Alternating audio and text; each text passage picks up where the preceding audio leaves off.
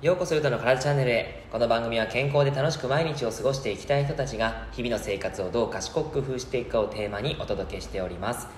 皆様こんにちは。今日は、えー、運動と食事で変わる呼吸、えー、呼吸についてお話をしていこうと思います。呼吸ってめっちゃ大切です。えー、呼吸はま大切だよってことは皆さんご存知だと思うんですけども実はですねその呼吸って自分の体を表現する自分の体の中身を表現するものでもあったりあとは今の状態精神状態を表現するものでもあったりします。この呼吸をですね、えー、まあ、無意識にやるものなんですけども実際には意識をすることによって、え、その呼吸を変えることで体の姿勢が変わったりとか精神的なものが変わったりとかさまざまなことさまざまな効果がありますのでその呼吸をですねちょっと今日は視点を当ててお話ししていきたいと思います。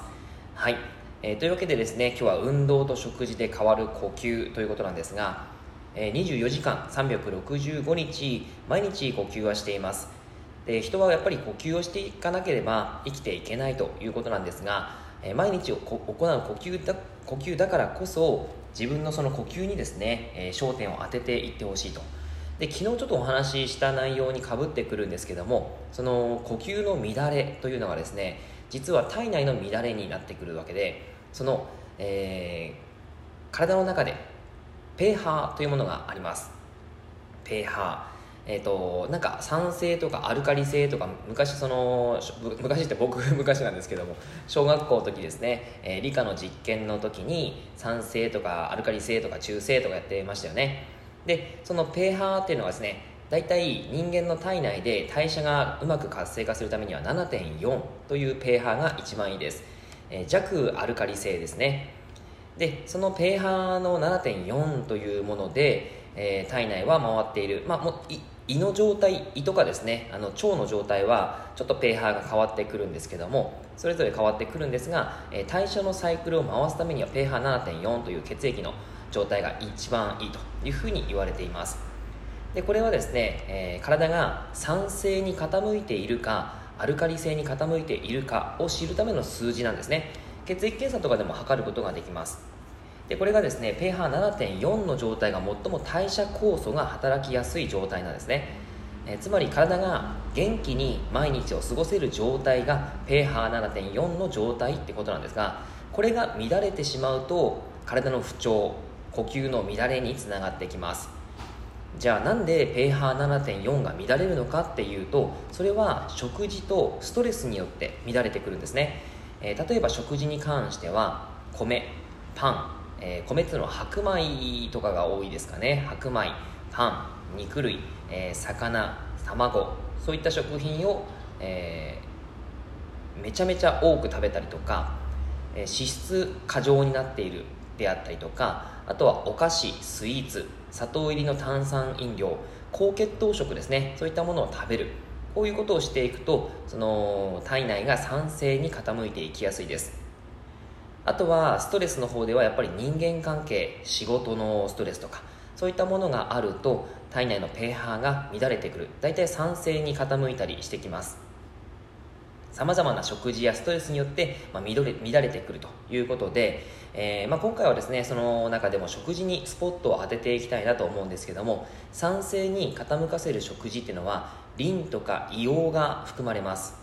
はい、それらを多く食べているとアルカリ性食品が不足しがちになるんですね。でアルカリ性食品の不足と糖質ばかりの食事に偏っていると血液が酸性に傾くので二酸化炭素を排出して pH7.4 に戻そうと呼吸数が上がるわけです。あのちなみに二酸化炭素っていうのはそのままの状態では酸性アルカリ性測ることができないんですが二酸化炭素を水に溶かすと、えー、酸性になります。なので、えー、体内ではですねその血液が、まあ、水みたいな形になりますので二酸化炭素を排出させ排出させて、えー、酸性からアルカリ性弱アルカリ性に傾かせたいということで呼吸数が上がってくるんですね。はい。なので二酸化炭素をなんとか排出しようと必然的にこう息を吐くと。吐く回数が増えるということで、えー、なってくるんです。そして吐いた分だけ酸素を吸わないといけないですよね。なんとか息を吐く状態なのであのやっぱりですね呼吸数が上がってなんとか息を吐いているとあの呼吸が乱れてきてしまって、え努力性呼吸という状態になります。息を吸う時にですね例えば皆さん 100m 走走った後って肩で呼吸をしますよね。肩を上げながら呼吸をするんですがあれなんでかっていうとやっぱりその体内に酸素を取り込まないと、えー、もうすごい酸素ってエネルギーになりますからエネルギーを使ってやっぱり 100m 走をダッシュした時にその状態でもっともっと酸素を欲しがるんですね。だから呼吸数が上がって酸素を取り込もうと胸郭胸周りがぐーっと上に引き上げられてなんとか酸素を取り入れる形になるんですね。でそれが努力性呼吸って言ったりします。この努力性呼吸自体が悪いわけではないんですがその努力性呼吸を安静時に行うことは呼吸のエラーにつながります。日常生活を過ごす上では呼吸が乱れていると慢性不調精神疾患姿勢の乱れ肩こり首こり体幹機能の低下そういったものがさまざまな体への悪影響になってい、くということになるわけですね。はい、まあ、これではですね呼吸を意識で何とか整えようと思っていてもそもそも体の中で炎症が起こっているさっきの食事とか精神的なストレスとかそういったもので、えー呼吸が呼吸数が上がっているので、えー、その体内でやっぱりその組織自体が炎症を起こしてしまうんですね。なのでそれをですね意識だけでは何ともならないということなんです。なので呼吸をなんとか吐く、えー、整えようとしても、えー、実際にその体内で炎症が起こっちゃってるからあの意識だけでは何ともならないよということなんです。なのでえー、その今言った慢性不調とか精神疾患とか姿勢の乱れがある人に関しては食事から改善することがとても大切になってきます。はい。食事を整えながら運動のアプローチをしていく。これがですね呼吸を整えることにつながります。じゃあ食事ってどういうものを取ればいいのかということでアルカリ性食品を取るということになりますが、えー、まずですねカルシウムマグネシウムカリウムナトリウムですね。はい。わあなんかこう横文字が出てきたという感じなんですけどもこの中でですね皆さんにしっかりと知っておいてほしいのがマグネシウムです。マグネシウム。これはですねあのカルシウムと対になって体内でさまざまな好循環を生んでくれるんですがマグネシウムはですね体内体のですね筋肉の弛緩をしてくれたり体を柔らかくしてくれたりとかあとはその代謝に対して酵素というものが使われるんですけどもその代謝酵素の、えー、サポート歩酵素というものになったりします。とてもですねそれがないとそのちゃんと代謝のサイクルがうまく回らないんですね。エネルギーとかもやっぱりこのマグネシウムがないとうまく作れなくなってきます。だから疲れやすいとか、えー、その精神的なものもあるっていう形の方であればマグネシウムはめちゃめちゃ必須の栄養素になってくるわけです。じゃあこれをですねどういうふうに取ればいいかっていうと食材としては野菜海藻きのこ類。これらをですね手のひら2杯分ぐらい1食に食べていただくといいということになります、えー、この食材がですね不足していたらぜひその取っていただければと思うんですが野菜海藻きのこ類を手のひら2杯分って結構な量じゃないですか。なのでなかなか難しいよという方がいらっしゃると思います。じゃあそんな時にですねどういうふうにすればいいかっていうとえー、まず一つはですね、えーと、にがりってご存知でしょうか？にがり。これはですねあの豆腐を固めるものになりますが例えばそのにがりの、えー、Amazon とかでですね調べていただくとにがりって調べるといろいろ出てくるんですね。で液体なんですね。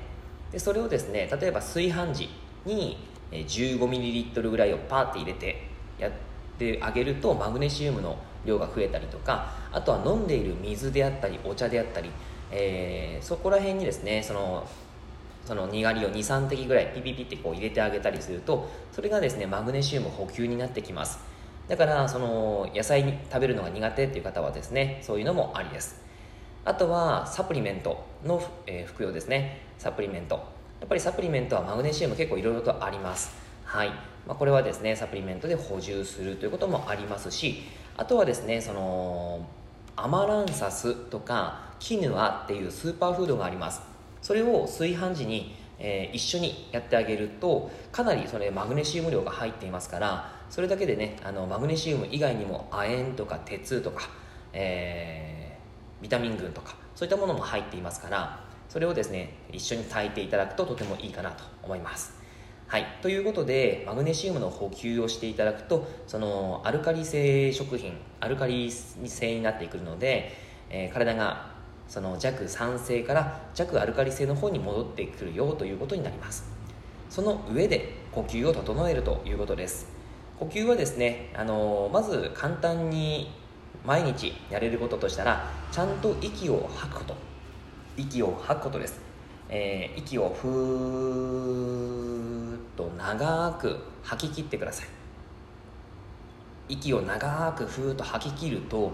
お腹に自然と力が入ってくると思うんですけどそれがとてもいい状態です。お腹に自然と力が入ってきて、えー、ただあの肩とかねあんまり力が入っちゃダメですね。で息を吐き切ったら息を吸う時にお腹とか胸周りが横とか後ろとか前とか360度に広がります。これ肩が上がるように呼吸したら良くないんですね。それをですね一日の中で何回も何回も繰り返していく、えー、気づいた時に繰り返していく。それをすることによって整っていきます。さまざまなですね悪影響を改善することが可能になってきますからぜひ毎日やってみてください。以上になります。内容がいいなって思えたら周りの方にシェアしていただくと嬉しいです。またいいねマークやフォローしていただくと励みになります。今日もラジオを聴いてくださってありがとうございました。では良い一日を。